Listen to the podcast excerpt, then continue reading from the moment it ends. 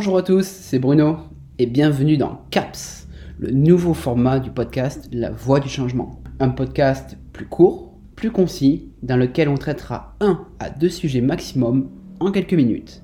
Et pourquoi ce nom de CAPS? Ben, C'est la contraction tout simple de capsule sport. Donc capsule, c'est un format court et sport, puisqu'en général on va parler de sport. Dans ce premier CAPS, je vais répondre à deux idées reçues sur les entraînements.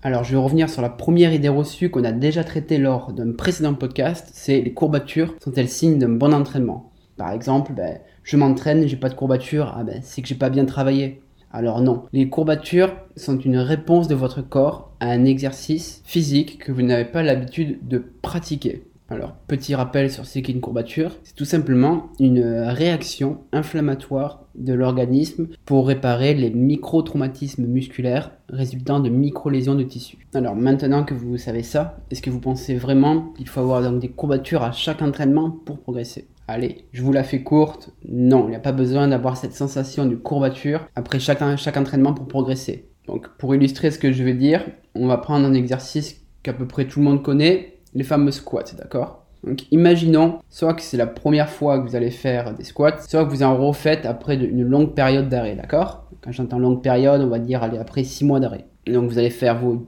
10 squats au poids du corps par exemple.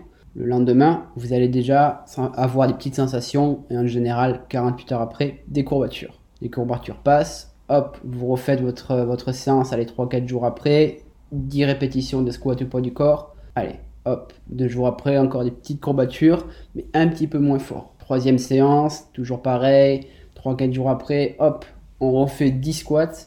Et ça y est, là, quasiment plus de sensation. Et en fait, deux, trois jours après, toujours pareil, vous refaites 10 squats. Et là, ça y est, plus de courbatures. Donc, est-ce que ça veut dire que vous ne travaillez pas Vous ne travaillez plus? Pas du tout. Au contraire, le corps est une machine formidable. Ça veut dire qu'il s'est adapté à l'effort que vous êtes en train de produire, ces 10 fameux squats. Alors, à contrario, si toujours avec ces 10 squats, donc même technique, toujours au poids du corps, vous continuez chaque fois à avoir des courbatures, là, c'est que votre corps ne s'adapte malheureusement pas et c'est plutôt une chose qui est pas folle folle, d'accord? Idéalement, le corps s'adapte toujours au bout d'un moment à tel type d'exercice. Donc vraiment, ne prenez pas les courbatures comme repère de ah j'ai fait une bonne séance, ça y est, je sens mes muscles qui travaillent. Il n'y a pas besoin d'avoir des courbatures pour faire une, bonne séance de, sport en général. Vraiment, les courbatures ne doivent pas être un indicateur. Alors je sais que c'est un peu plus facile parce qu'on se dit ah c'est palpable, j'ai fait, euh, bah, j'ai fait mes 10 squats, j'ai mal aux cuisses, c'est normal. Mais au contraire, moins vous aurez de, de courbatures au fur et à mesure, mieux ce sera et mieux vous pourrez évoluer dans votre pratique. Maintenant, passons à la seconde idée reçue que je vais traiter. C'est la fameuse il faut que je m'entraîne une heure tous les jours pour avoir du résultat.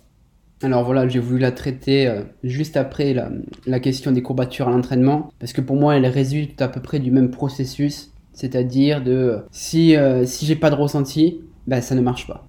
Alors, hormis si vous voulez faire les Jeux Olympiques ou que vous êtes déjà athlète de haut niveau, vous n'avez pas besoin de vous entraîner une heure tous les jours et basiquement de vous entraîner quand même tous les jours. Ce type d'entraînement, 7 euh, sur 7, 1 à 2 heures par jour, c'est réservé à un certain type de public qui fait ça dans un objectif bien précis, donc euh, grosse compétition, Jeux olympiques, etc. Vous l'aurez compris.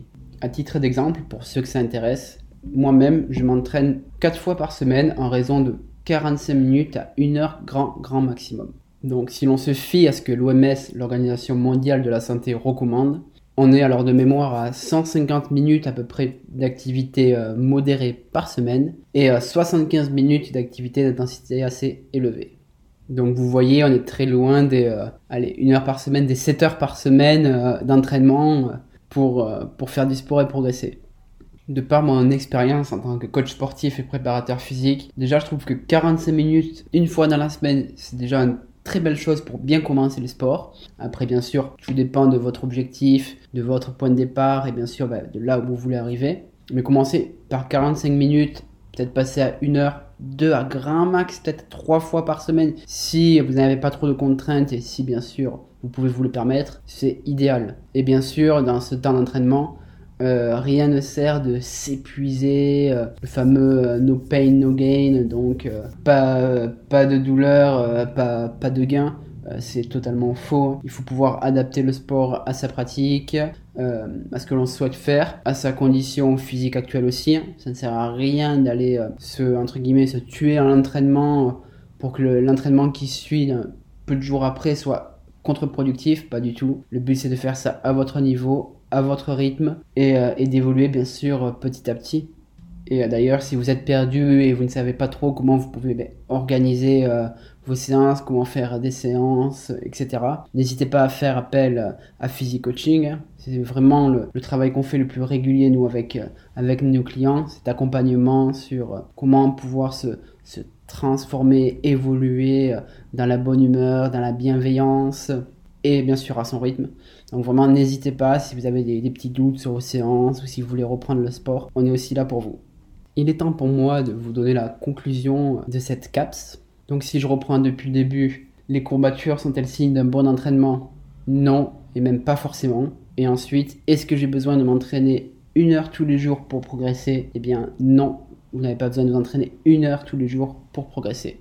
Voilà, j'espère que ce nouveau format vous a plu. Je vous donne rendez-vous très vite pour une prochaine CAPS. Comme d'habitude, si vous voulez plus d'informations, n'hésitez pas à nous rejoindre sur nos réseaux sociaux, Facebook ou Instagram, physique, coaching. Et je vous souhaite une bonne journée ou une bonne soirée. Ça dépend quand est-ce que vous écoutez cette caps. Et je vous donne rendez-vous très vite.